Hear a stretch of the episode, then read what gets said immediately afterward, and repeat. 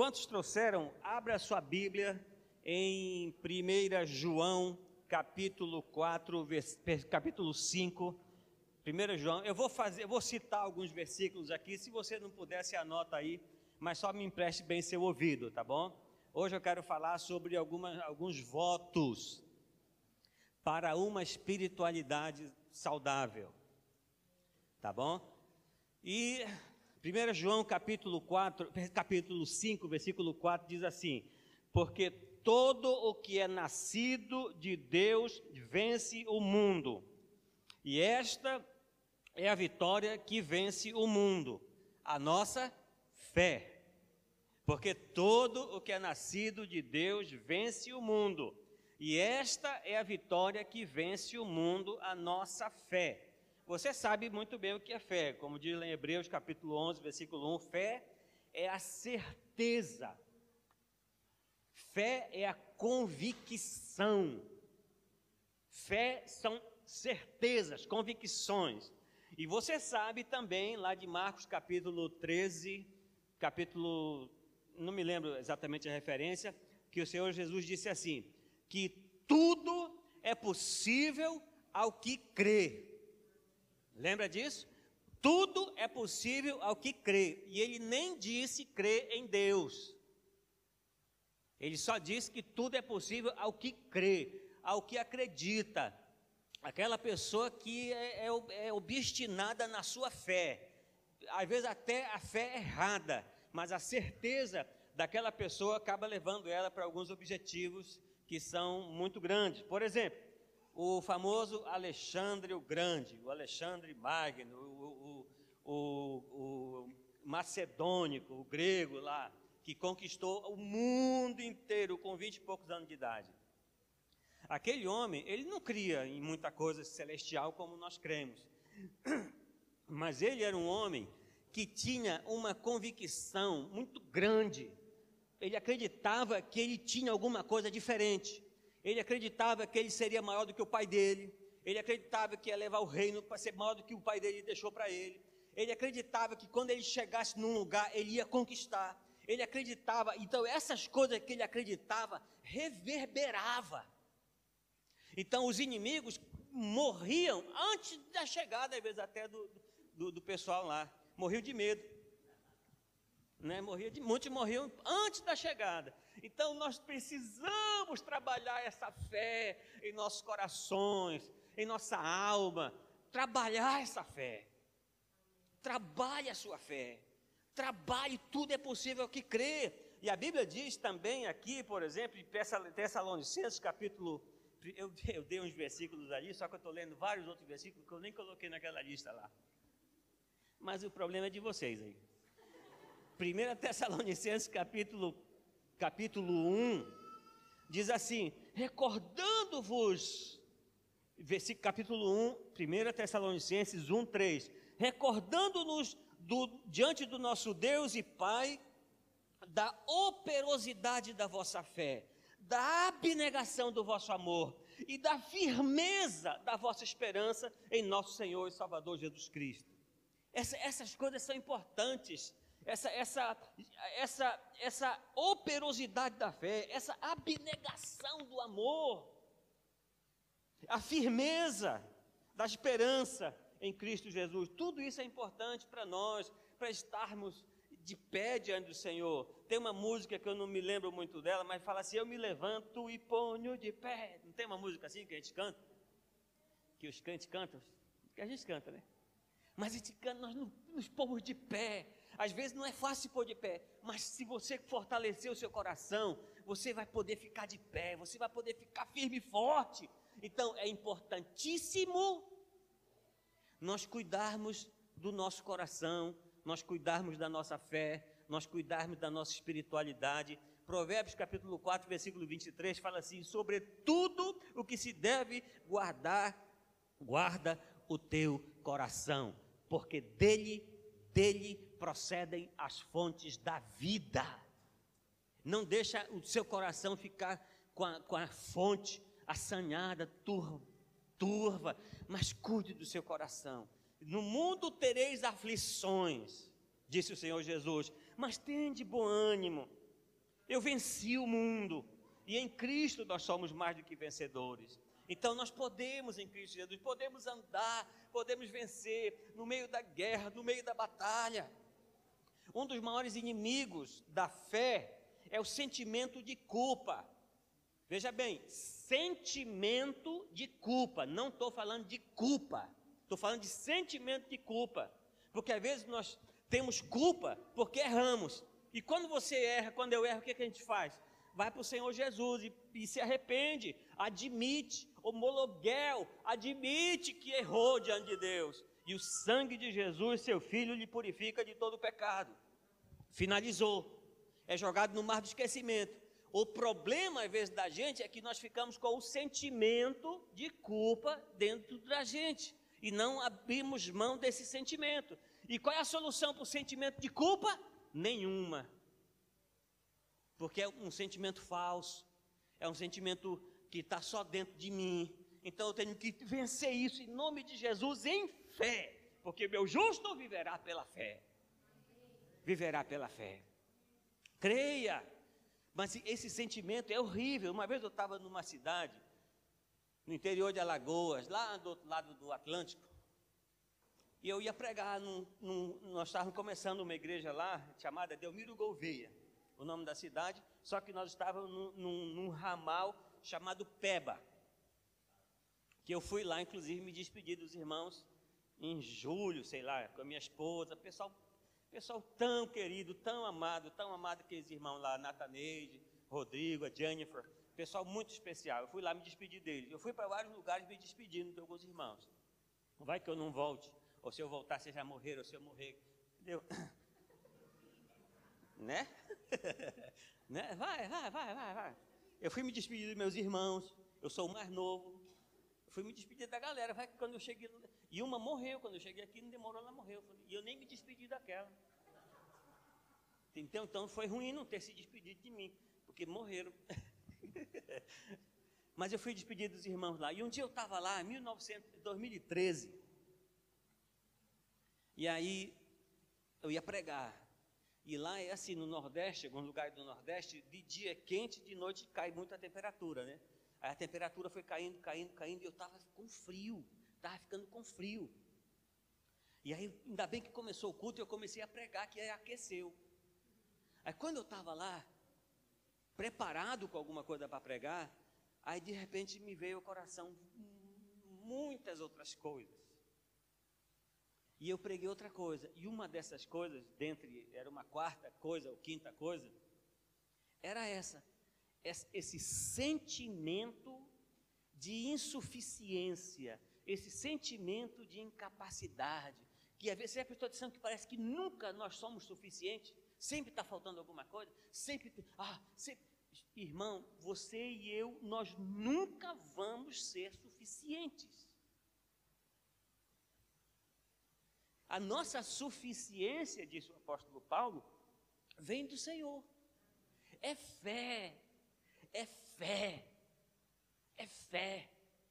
O homem nunca vai poder encantar a Deus, agradar no sentido assim geral, agradar, porque o que agrada ao Senhor é a fé, é o amor, porque a mim se apegou com amor, eu o livrarei. Porque a mim se apegou com amor, não porque se apegou na sua própria justiça. A nossa própria justiça é um trapo. Mas quando, aquele, lembra aquele Jairo lá de Lucas, capítulo 1, se não me falha a memória, que ele manda os, os obreiros, os, ele era um centurião, ele mandou lá, olha, os, os, os funcionários dele, o pessoal do, da, do, dos 100 que ele coordenava, ele era um centurião, foram lá e disseram para Jesus, Senhor Jesus, o nosso chefe mandou a gente aqui, não falaram assim, nós vemos aqui porque o Jairo é digno de que tu vá lá e cure a filha dele. Na opinião dos seus funcionários, vamos dizer assim, ele era um homem digno, e ele era um homem digno mas ele não se arrogava essa dignidade. E ele foi até lá, quando Jesus, Jesus não, não, não, não censurou o que disseram sobre ele, pelo contrário, Jesus apoiou aquilo, que ele era um homem digno.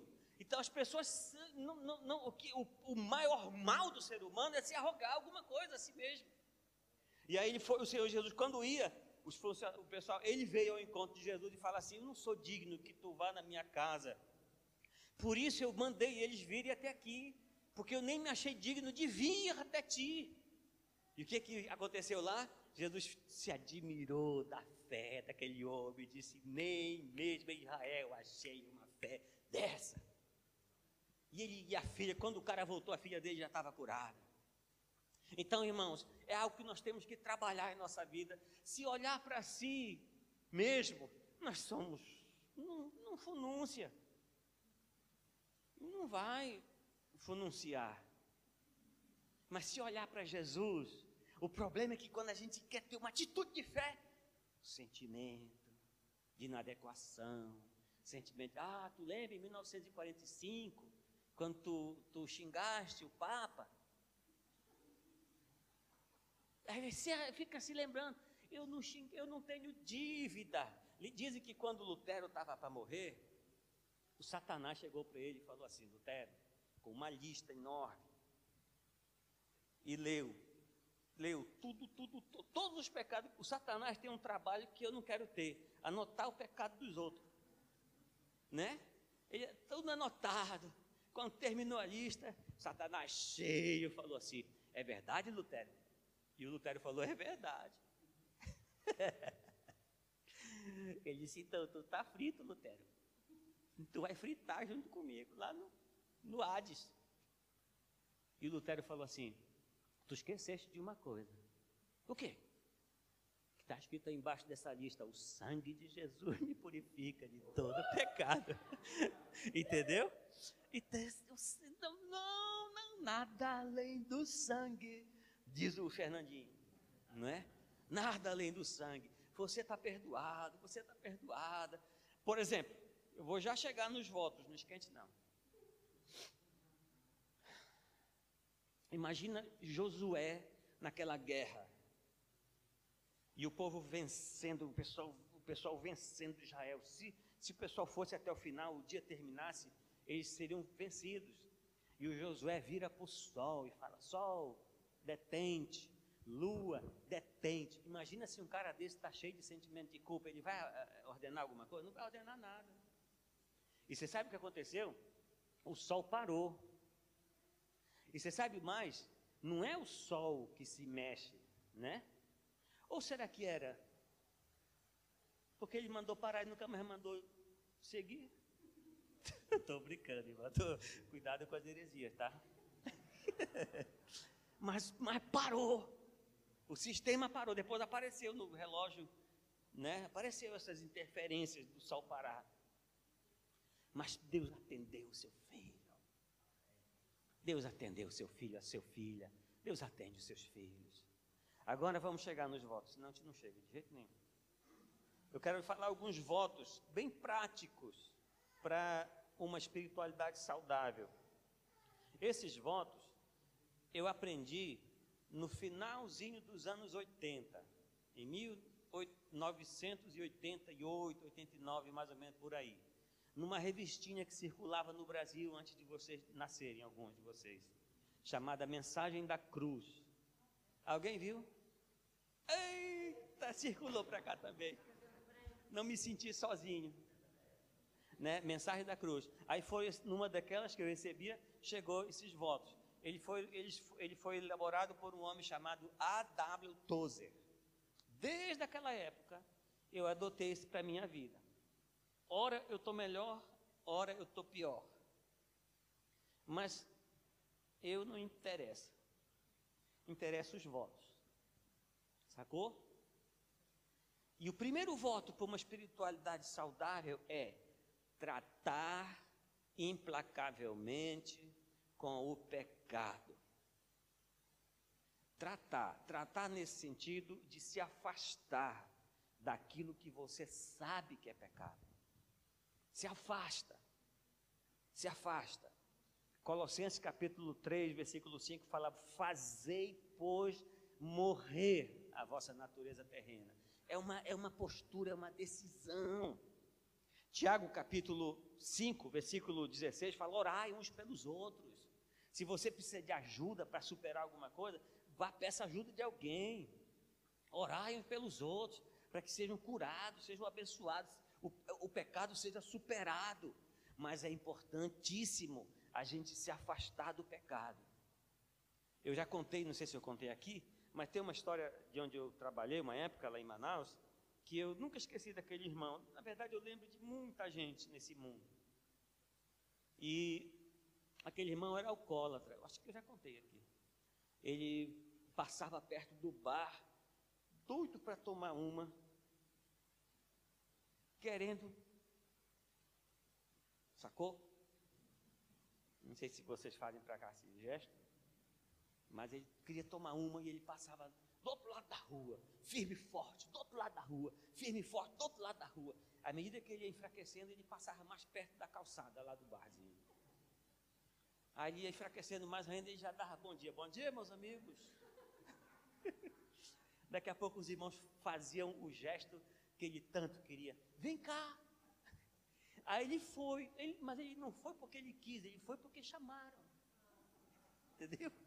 Aí ele ia lá, aí sumia da igreja, irmão, várias semanas. Aí voltava bêbado, culto bêbado, fedendo. E você sabe como é bêbado, né? Abraça a gente, meu amigo, e baba na gente. Aí venha, aí voltava, firmava de novo. E assim por diante. Mas afasta. Não é fácil.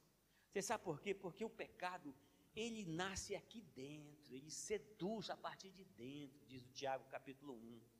Ele, ele, ele o seduz. Então, evita a sedução, prosseguir. O que o Senhor Jesus disse? Orai e vigiai para que não caiam em tentação. Na Palmanélis, tu é férias, Sivanélis. Orai e vigiai para que não entreis em tentação. Não entre no processo da tentação. Porque se você entrar no processo, ela vai te abraçando, vai te abraçando, vai te abraçando, quando você nem perceber, você está abraçado. Você quer sair, você está abraçado. Então, firme e forte, fuja. Para o pecado, a melhor solução é fugir. É perna para que te quero. Sabe? Perna para que te quero. Se manda enquanto é tempo. Outra coisa, número dois, voto para termos uma espiritualidade saudável. Não ser dono de coisa alguma. Não ser dono de coisa alguma. A Bíblia diz que tudo é vosso e vós de Cristo. Mas eu posso possuir tudo, mas não devemos ser possuídos pelas coisas. Já viu aqui lá do, do, do outro lado do Atlântico? Tem o pessoal lá que ora, ora, ora, ora, ora, pedindo para Deus um terreno, um terreno. Um terreno que se fala é um sítio, na estrada, com balneário. E sabe aqueles negócios que é o sonho todo velho? Morar, morar numa casa na beira do lago. E eu queria ter na vida simplesmente um lugar de mato verde para plantar e para colher. Lembra dessa? Não é para cantar, não, irmão, é pecado. Domingo, ainda mais na igreja. Aí ele consegue, aí o cara consegue o terreno dele longe. Aí ele nunca mais aparece na igreja, ele nunca mais congrega. Daqui a pouco ele já está lá, leva uns amigos. Aí daqui a pouco os amigos, sempre no meio dos cinco, seis amigos, tem um que gosta de uma cervejinha. Daqui a pouco está lá na bagaceira, como diz lá no interior lá na bagaceira. Então, não seja dono, não seja possuído. Tudo que é seu, tudo que é nosso, pertence ao Senhor. Amém? Pertence ao Senhor. Pertence ao Senhor. Não seja dono. Diz a Bíblia, 1 é, Timóteo 6, 7, que nada temos trazido para o mundo e nem tampouco podemos levar dele. Nada. Nada. Gálatas capítulo 5, versículo 13, fala que nós temos servos uns dos outros e podemos servir uns aos outros com o que possuímos. A terceira coisa que eu quero talvez demorar um pouquinho mais numa outra, a terceira coisa é jamais tratar da autodefesa. da autodefesa, ficar se defendendo. Nós não temos um advogado. Então deixa seu advogado cuidar da sua defesa. As pessoas que ficam se defendendo o tempo todo na defensiva, o tempo todo na defensiva, às vezes são pessoas muito devedoras. Entendeu? Então deixa, deixa, não precisa se, se ficar se defendendo, se justificando. Se justifica para o seu patrão. Quando você atrasar, quando você faltar, se justifica para o seu patrão. Claro, você vai, não vai chegar lá e dizer, e aí, patrão, qual é? Você não gostou? O problema é seu. Daqui a pouco ele só vai te mandar lá para o RH. Lá para o RH. Moço, passa lá no RH. Olhe, quando um patrão diz para o funcionário, tudo bem, faz o que você quiser, já era. É igual quando o médico diz assim, pode ir para casa e coma o que você quiser. Quando o médico fala assim também, mano, você pode contratar funerária. não é verdade? Quando, mas, moço, não brinque não com esse negócio. Tem coisa que até no patrão dizer, vai lá, vai, vai, vai, vai faz o que quiser. Você já está frito. Você vai fazer o que quiser lá, onde, quiser também. Jamais tratar da autodefesa. Gente, o ser humano ele sempre repete, toda geração praticamente repetem as mesmas coisas, todas as gerações. Ser humano é ser humano. Não diz as mulheres que homem é todo igual, mas as mulheres também são. As mulheres também são tudo igual. Se a gente der sopa, elas mandam na gente. E o pior é que a gente vive dando sopa. Você sabe que quando chegou lá no céu, um homem chegou lá no céu, tinha duas filas, duas portas grandes e duas, duas portas grandes. Uma porta estava escrito assim: aqui os esposos que são mandados pelas esposas.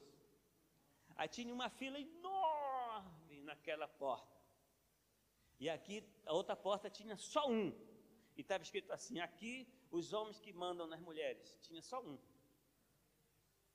Aí o outro pessoal da fila dizia assim: moço, vem para cá logo, rapaz. Sai daí.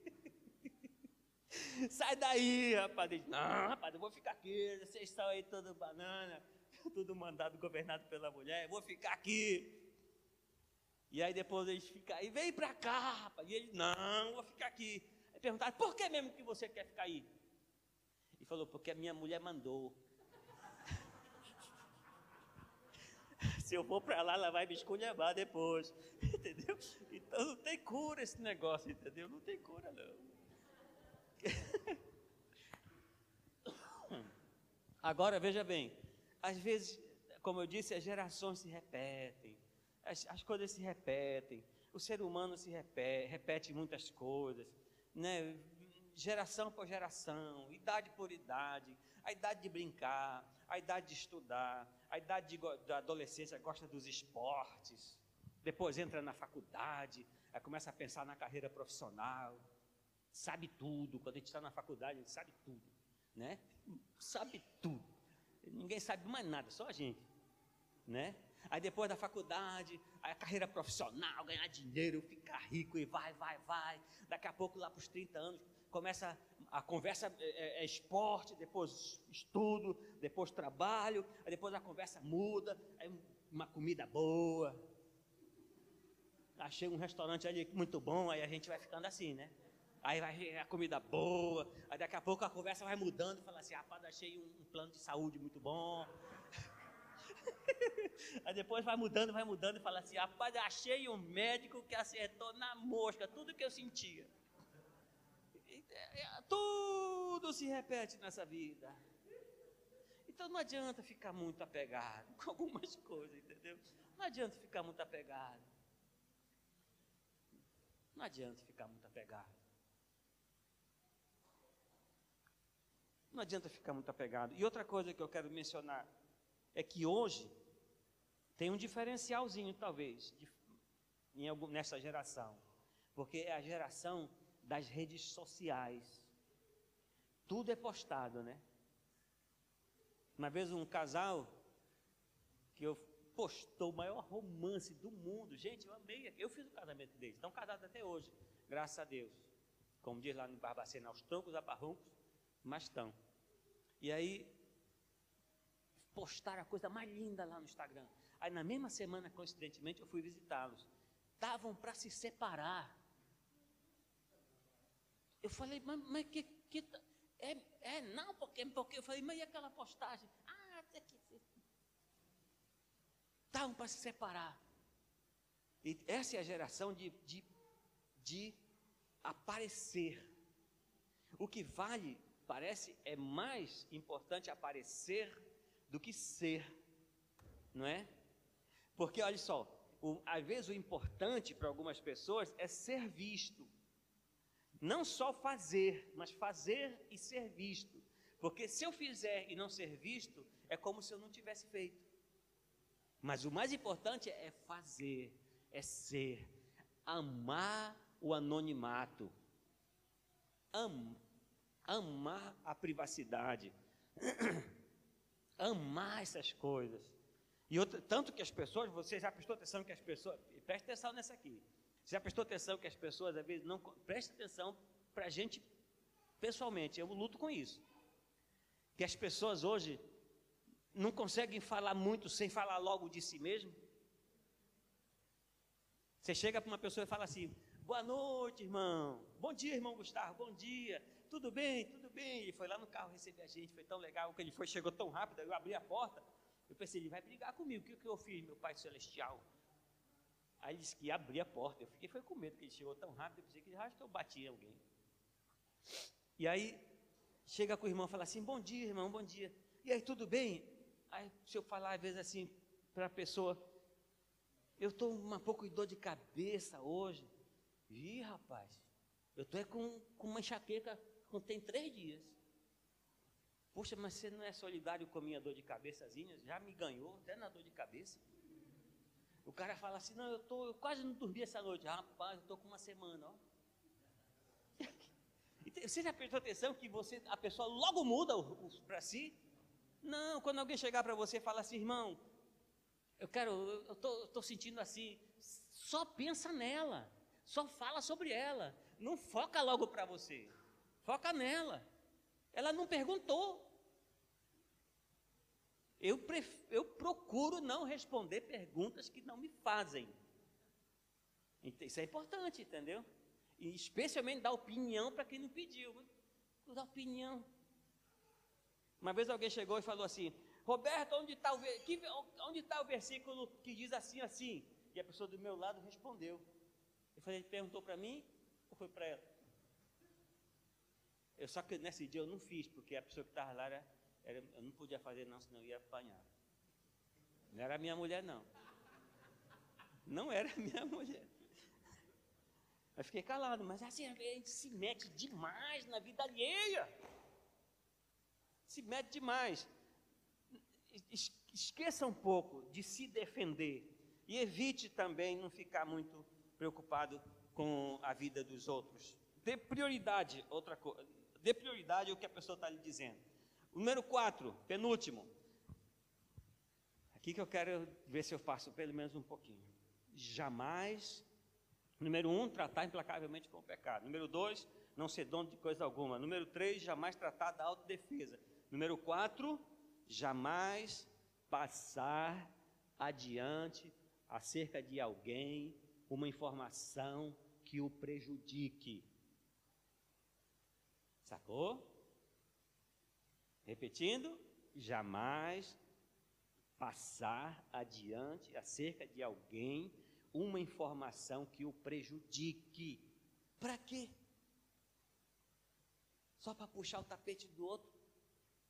Eu, eu, já, como eu já lhe disse uma vez, eu, eu, já trabalhei com muito, muitas pessoas. Eu fui pastor de uma igreja de 4 mil pessoas, enorme, funcionário, um monte de coisa.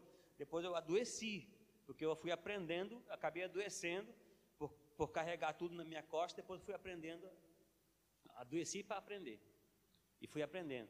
Mas veja só, às vezes o funcionário ou qualquer pessoa não dá certo com a gente, mas dá certo com o outro. Então não posso ficar passando a lista. Uma das coisas mais ruins, sabe o que é? É, é indicar alguém. Não é meio desconfortável indicar alguém? Você indica a pessoa e ele vai lá e apronta, sobra para você, né? Ah, rapaz, aquele cara que você me indicou, horrível!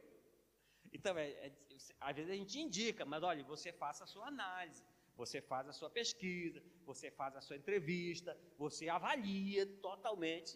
Aqui ele foi muito bom, mas não é a garantia de que ele vai ser bom lá. Nem se diz isso, eu não digo isso, mas jamais passar adiante acerca de alguém uma informação que o prejudique.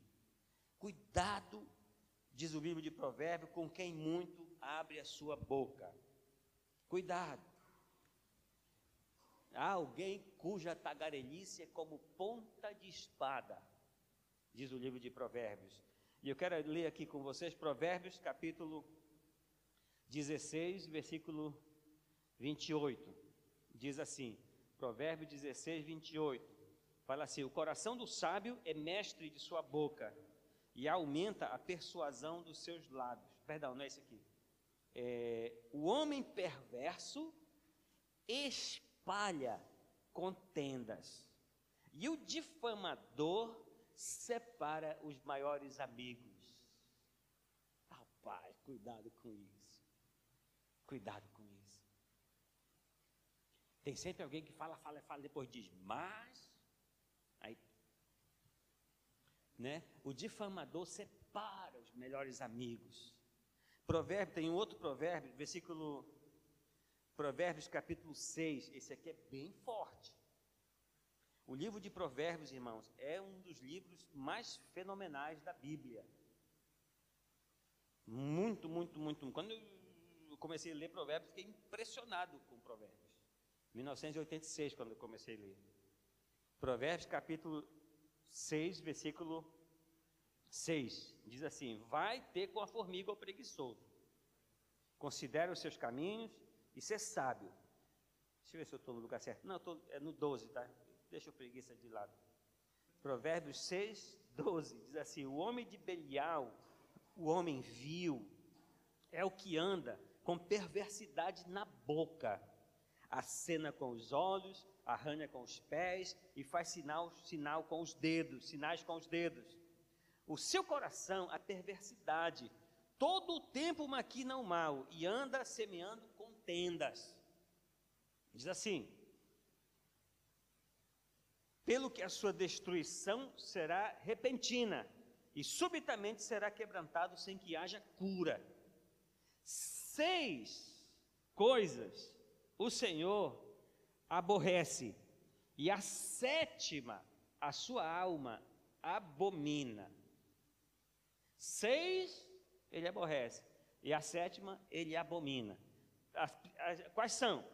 Ah, as, olhos altivos, língua mentirosa, mãos que derramam sangue inocente, coração que trama projetos iníquos, pés que se apressam a correr para o mal, testemunha falsa que profere mentiras, e a sétima, aquele que semeia contenda entre os irmãos.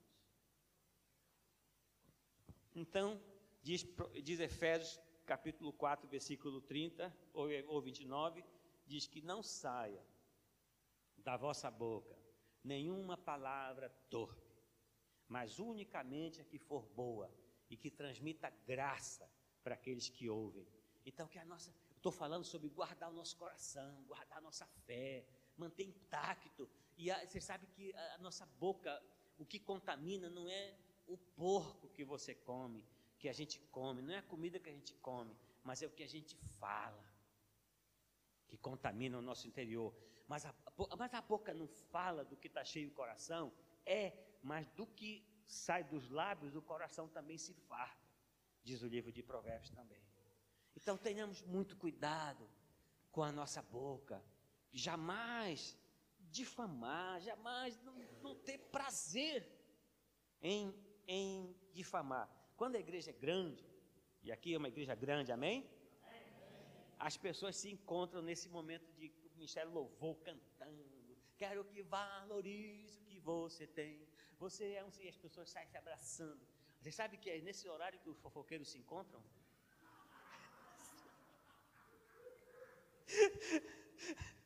E vão se abraçando, se abraçando. Ah, e quero que valorize o que você tem. Você é um ser, você é alguém. Aí se abraça, oh, maninho, maninha, conta a bênção. Aí começa o negócio.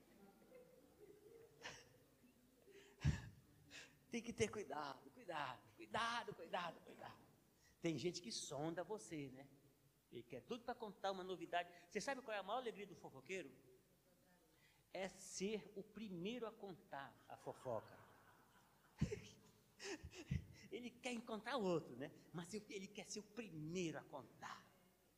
Rapaz, ele fica se sente que o galardão dele aumentou. Igual a alegria do gordo, achar o mais gordo. E assim, né? achar o, o, o altão e achar o mais alto do que ele, o, o baixinho, achar o, o, baixinho, quando acha mais baixinho do que ele, ainda fica zombando.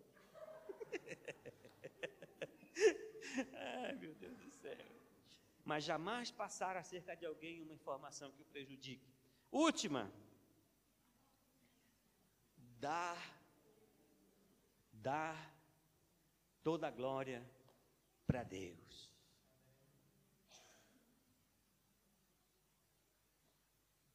não, não ter porcentagem.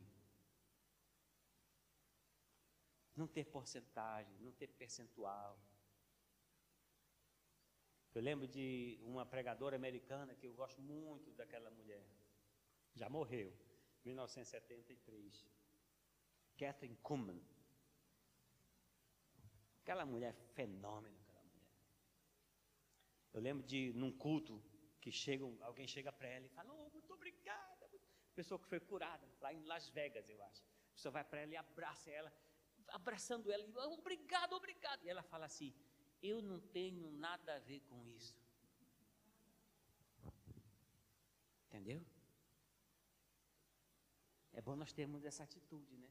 Eu não tenho nada a ver com isso. Você não precisa me agradecer, eu não tenho nada a ver com isso. Atos capítulo 1, versículo 8 fala assim: Mas recebereis poder ao descer sobre vós o Espírito Santo, e sereis minhas testemunhas, tanto em Jerusalém como em toda a Judéia e Samaria, até os confins da terra. Mas recebereis poder. O que faz é o poder. E o poder não é nosso. Não temos nada a ver com isso. Lucas capítulo 5, versículo 17, diz que Jesus estava lá e o poder de Deus estava sobre ele para curar. Rapaz! Oh, meu Deus! O poder de Deus estava sobre ele para curar. Quando João Batista manda, lá em Lucas também, quando João Batista manda perguntar, vai lá e pergunta para ele: És tu o que estava para vir? ou nós havemos de esperar outro? O, João, o que, que ele faz, Jesus? Ele cura, ele cura. Por que, que ele podia curar? Porque o poder de Deus estava sobre ele para curar. Por que, que não temos esse poder? Em fé nós temos. Mas por que, que nós não temos? Será que Deus não pode confiar na gente? Será que a bênção, se Ele me der a bênção, vai me estragar? Entendeu? Não, não quero viver, não quero terminar a minha vida sem ver algumas coisas acontecerem na graça de Deus. O poder estava sobre ele para curar. E o Senhor Jesus disse o que? Lá numa pregação até que o pastor Aguinaldo pregou aqui, lá uns dias atrás aí. Lucas capítulo 24, versículo 49. Ele disse assim: Não saiam da cidade até que do alto sejais. Eis que envio sobre vós a promessa de meu Pai. Não saiam da cidade até que sejais revestidos de poder. E eles, eles, eles ficaram, os apóstolos ficaram, e eles foram revestidos de poder. Entendeu? E eles saíram depois. Na verdade, você sabe que os apóstolos não saíram, né? Quando eles ficaram revestidos de poder, eles se concentraram em Jerusalém. Eles se esparramaram bastante depois da perseguição. Quando o pau começou, começou Aí eles fugiram. Mas eles não saíram pregando o evangelho. Se concentrar. Nossa tendência é se concentrar. Lembra da Torre de Babel? Vamos concentrar aqui. Aí Deus faz você que quer concentrar, é? Então vai esparramar esse negócio. Um país nasceu um grego, troiano, baiano, africano, aí nasceu o italiano, nasceu até o português. O português, o italiano, né? As linguagens, né? As linguagens. Mas vamos dar toda a glória para Deus. Eu conheci um cara que é um desafio para a minha vida, aquele cara. Ele já morreu. Morreu novo. Morreu de uma forma muito precipitada. Ele não tinha um, uma, um mentor. É importante ter um mentor, nem que seja a sua mulher. Viu? Vá para aquela fila logo. Sai dessa fila aí. né? Mas é bom ter um, alguém que você possa ver, alguém que possa te dizer, pare com isso, tira o pé daí, tira o pé daí, rapaz, você não está vendo isso aí. Alguém que nos alerte, é importante ter. Esse cara morreu, assim, uma das coisas foi falta disso. Mas eu nunca ouvi falar e eu nunca li em livros alguém que orasse e jejuasse como aquele homem. Nunca. Foi no final dos anos 80, comecinho dos anos 90. Eu vi uma vez ele pregando assim de longe, eu fui levar alguma coisa, eu vi ele pregando.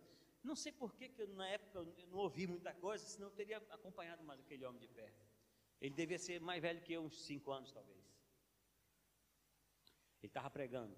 Quando ele, ele orava de olho aberto. E ele era jovem, 25 a 32 anos no máximo. Ele apareceu lá em Santarém, no Pará. E ele começava a orar.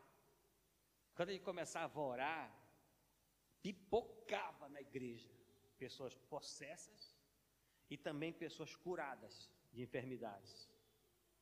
E ele via Deus usava aquele homem de forma extraordinária. Tiraram pessoas do hospital, desenganada, totalmente desenganada do hospital. Tiraram.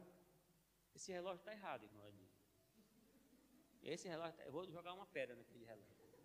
Vamos ver se eu acerto daqui. Tiraram gente do hospital e levaram para a campanha na igreja e ficou curada na hora. Teve um rapaz que estava, sabe aquelas pessoas que estão presas, presas, que não podem sair porque são possessas, totalmente possessas, presas. Tinha alguém que levaram algemado, com correntes, porque a pessoa não, não conseguia ser solta de jeito nenhum. Aí o, o, pai do menino foi lá, me lembra até a parte da Bíblia. O pai do menino foi lá e pediu se ele podia ir lá orar. Ele falou: Não, não posso. Traga ele tal dia para a igreja, no dia do culto. E ele estava lá pregando e trouxeram o rapaz. Isso foi em Monte Alegre, interior do Pará, no, no Brasil. trouxeram o rapaz. Quando o rapaz chegou na porta da igreja, ele estava pregando lá na frente. Quando o rapaz chegou na porta da igreja, o, o demônio já ele estava inconsciente há meses, igual aquele gadareno, inconsciente há meses. Quando chegou na porta da igreja, ele deu uns berros e ele saiu como uma serpente no corredor, como uma serpente, como uma serpente na direção do pastor lá, que nem era um pastor. E ele foi, foi, foi, foi. Aí quando ele chegou mais perto, o rapaz parou tudo o nome do cara era Idelfonso. E disse: Em nome de Jesus Cristo, eu te ordeno, sai dele. E o cara, papai, eu fico emocionado, papai, onde eu estou, papai? Aí, papai, meu filho, aquele rapaz estava inconsciente há meses, sei lá quanto tempo. Papai, onde eu estou, papai? Aí, abraçou, papai, você está na igreja, meu filho, você está na igreja. Ah, papai, ai, papai mesmo. Aí saiu o pai dele cuidou dele. Mas nós cadê o poder de Deus? Entendeu? Cadê o poder de Deus na vida dos seus filhos, das suas filhas? Oh, irmãos, vamos dar toda a glória para Deus e ter a capacidade, a graça de ser forte e corajoso e, e, e fazer aquilo que é uma frase que às vezes nós nem gostamos Perdão, não é que não gostar, mas é uma frase que não é muito comum. Pagar o preço. pagar o preço. Se não pagar o preço, irmãos, não teremos. Aí você fala, mas não é de, de Deus que depende? Como que eu vou pagar o preço? Eu não sei. Eu também não sei explicar muito isso, não. Em alguma, algum lugar as coisas se encontram para que o poder de Deus venha. Entendeu? Algum lugar as coisas se encontram, mas recebereis poder ao descer sobre vós. E esse, a palavra poder é dunamis. É, é de onde vem a palavra dinamite. Bum. Mas recebereis poder. Cadê os homens de Deus? Cadê as mulheres de Deus? Eu não quero terminar minha vida já só com um plano de saúde. Como eu estava contando no começo. Eu tenho, aliás, eu nem tenho mais, nem trouxe o PB4. Vou me cadastrar, né? Dia 13. Mas, cadê? Nós precisamos buscar o Senhor. Cadê os homens de Deus? As mulheres de Deus? Entendeu? Procure, faça uma pergunta. Faça uma pergunta para Deus. O que o Senhor quer de mim? O Senhor quer, o que o Senhor quer para mim? O que o Senhor quer de mim? Se você tiver coragem, faz. Mas não precipita não. Pensa um mês. Mas pensa nisso, entendeu? Pensa nisso. E você com essa sua esposa aí, com seu maridão, seu filho, seu pai, sua mãe, seus irmãos, nós que estamos aqui, todos nós, né? E eu vou terminar com uma frase que revolucionou a vida de um homem. E que essa frase me perturba muitos anos também. A frase diz assim: O mundo ainda não viu o que Deus pode fazer através de um homem ou de uma mulher completamente entregue em suas mãos. O mundo ainda está esperando. E tô, nós estamos preocupados com o quê? Né? Com a minha reputação? Não, quer saber de mim. Quero saber de servir ao Senhor, servir a Deus, servir as pessoas. Amém? Graças a Deus, obrigado, Senhor. Obrigado, Senhor, por este momento. Muito obrigado, Pai Celestial. Que o Senhor possa encontrar chamas nesses corações, em nossos corações, ó Pai. Oh, meu Deus, meu Pai. Tem compaixão de nós, Senhor. E queremos buscar Tua face de uma forma extraordinária, como ainda não buscamos, Senhor. Obrigado, Pai Celestial. Abençoe minhas irmãs. Abençoe meus irmãos queridos, preciosos. Seus filhos, Senhor, que estão aqui. Seus filhos, suas filhas que estão aqui, Senhor. Incendeia nosso coração para que possamos buscar a tua face até que do alto sejamos revestidos de poder. Muito obrigado, Pai Celestial. Muito obrigado, Senhor. Amém.